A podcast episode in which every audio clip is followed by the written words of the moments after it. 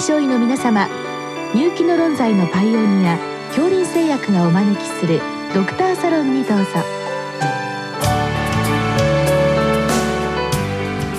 今日はお客様に東京大学医学部附属病院予防医学センター長山道信武さんをお招きしております。サロンドクターは順天堂大学教授池田志学さんです。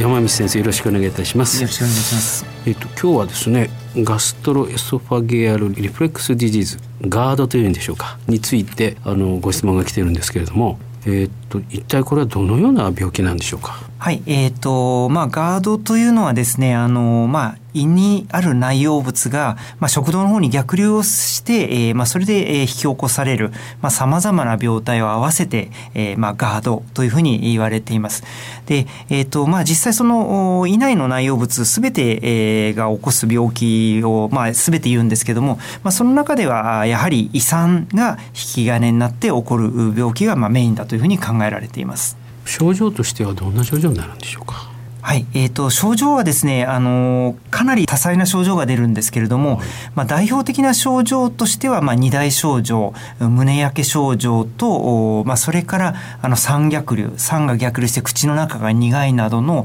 まあ、この2つがまあ二大症状だというふうに考えられています、まあ、ただ実はちょっとこれ以外にもですね食べ物が使える感じがするとか、えーと、あと胸が痛い、まあ、たまに狭心症と間違えられたりするような、ね、まあ、かなり多彩な症状が出ることが知られていますので、まあ、意外と症状からあのガードにすぐに結びつかないケースもあの少なからずあると考えられています。なるほど。人によっては自分は狭心症ではないかとかって心配される人もいらっしゃるってことですね。そうですね。実際にあの循環器内科をまず受診されるケースも実はあります。はい、あなるほど。そんでその症状っていうのはいつ頃ですね？例えば一日のうちでいつ頃出てくるものなんでしょうか？えっと、症状自体は、えー、まあ、一番やっぱり多いのは、あ夜間から朝方と考えられていて、まあ、この時間帯はですね、あのまあ、横になって寝ているというところで、まあ、重力の問題もあって逆流がしやすいことと、まあ、それからもう一つは夜間はあの唾液が、まあ、ほぼ止まってしまうということがあって食道から家の唾液の流れも止まってしまうので、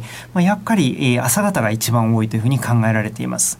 まあ、それからあとはまあストレスがすごく強まる時間帯ということで、まあ、日中だったりあるいはまあ平日の仕事中などに出るような方もいらっしゃいます。なるほど非常に難しい病態ですね。それでやはりおそらく日本でこの症状を訴える方っていうのは増えてるんでしょうか？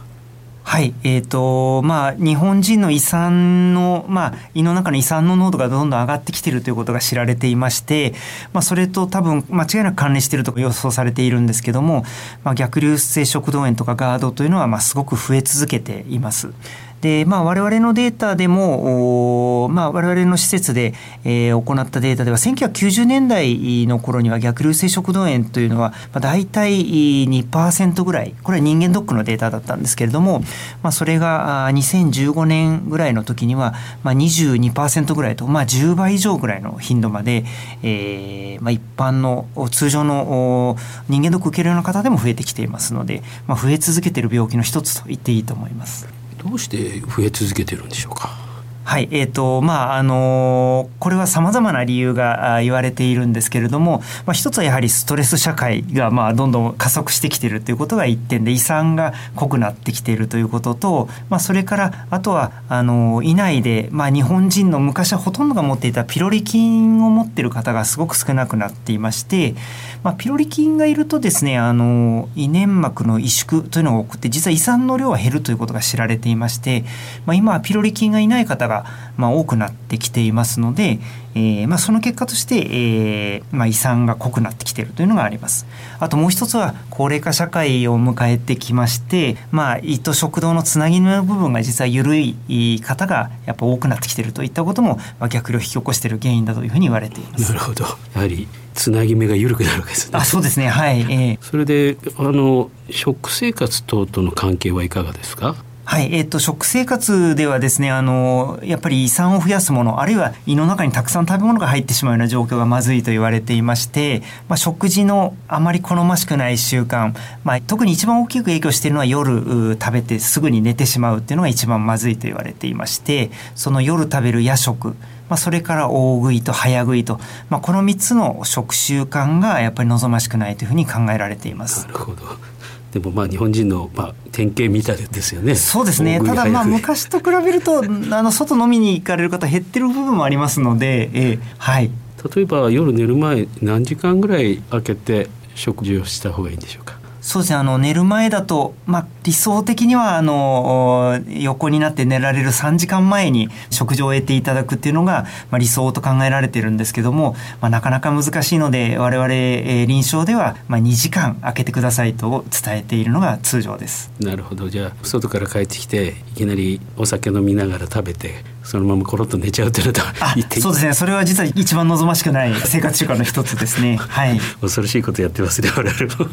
それであの肥満との関係はいかがなんでしょうか？えっと、この逆流が生じるのは、まあ、胃側お腹側と食道胸側の、まあ、圧力のバランスで決まる部分もありまして、まあ、やっぱり肥満がすごく進んで、まあ、お腹が大きくなって胃を圧迫してしまうとやっぱ逆流が生じやすくなると言われているので、まあ、やっぱ減量するのは一つの、まあ、逆流を抑える効果があると考えられています。なるほどぱりそういう意味でも欧米人の方が症状が強かったり頻度が高いんでしょうか？あそうですね。だからあの欧米の方がやっぱりはるかに肥満の方多いので、えー、アジア圏とか、まあ、我が国も含めてのアジア圏と比べると欧米は圧倒的に逆の方は多いですね。なるほど。それでナードっていうのがあると伺ったんですけどこれは何なんでしょうか、はいえーと、ナードというのはですねあのガードと言われる逆流で生じるもののうち、まあ、実は内視鏡で異常があるものを逆流性食道炎。内視鏡で異常所見が認められないけれども、まあ、症状があるものを、まあ、ナードと言いまして、まあ、ナードというのはあのノンエルシブヴィランがないあの胃食道逆流症という意味なんですけども、ま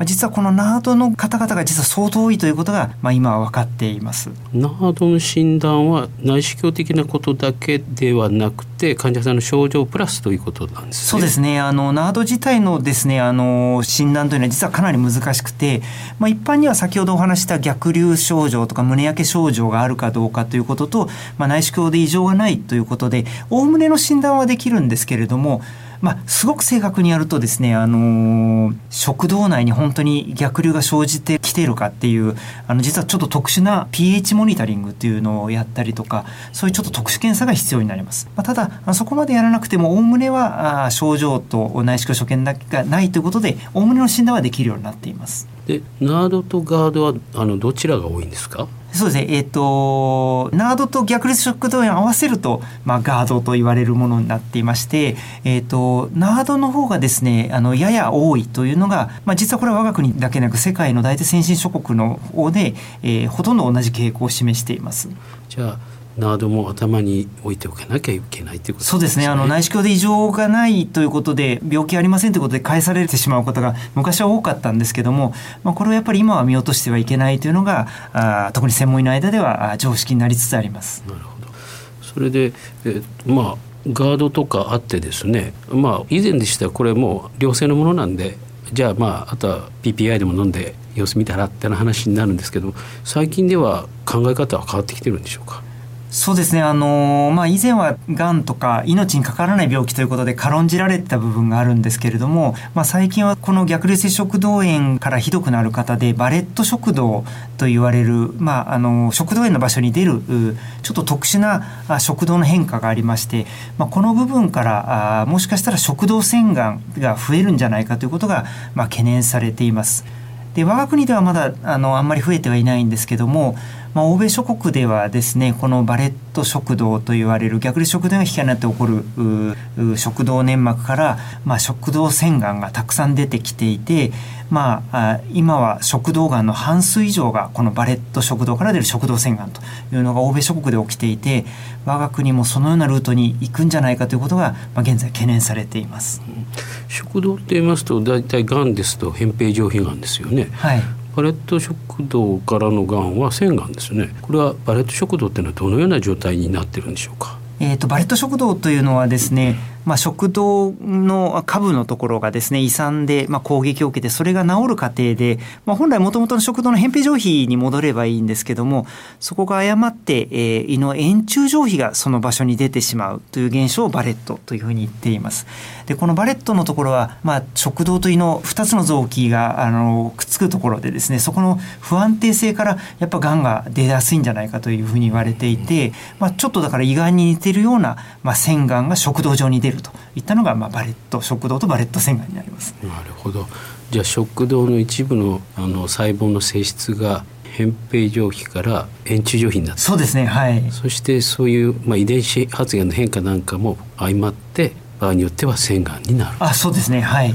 その通りです。すごいですねでは、まあ、海外ではもうこれが多いということですね。そうですね。ほとんどの海外の欧米諸国では50%を超えてきています。食道がんの50%ですね。で、今日本のあの食道がんはそうですね。日本ではですね、まだあの喫煙とか飲酒があのリスクファクターである扁平上皮がんがまだやっぱり90%以上占めていると言われていまして、食道腺がんの方はまだ5%以内ですので、ただ今後増えるかどうかはちょっとあのまだわからないところですけども慎重に経過を見なければいけないと考えています。でまあ、それも合わせて考えますと先生あの例えばガードとか診断がついた方これは内視鏡的にどのようなそのフォローアップの経過をするんでしょうか？そうですね。あのここはまだあの専門医でも意見が分かれてるところなんですけれども、まあ、少なくともそのバレットという領域がすごく広がっているような方に関してはやっぱりがんのリスクを考えて、えー、まあ1年に1遍ぐらいの内視鏡を勧めるドクターが多くなってきています。うん、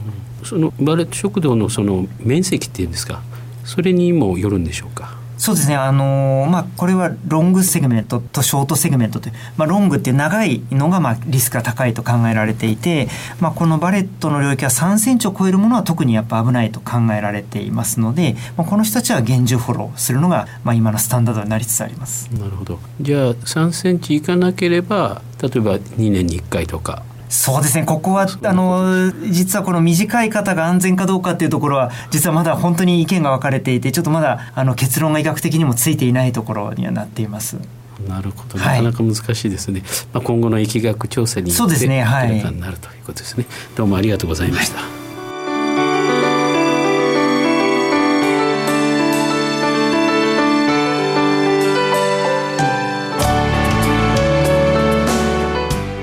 お客様は東京大学医学部附属病院予防医学センター長山道信武さん。サロンドクターは順天堂大学教授池田志学さんでした。それではこれで恐林製薬がお招きしましたドクターサロンを終わります。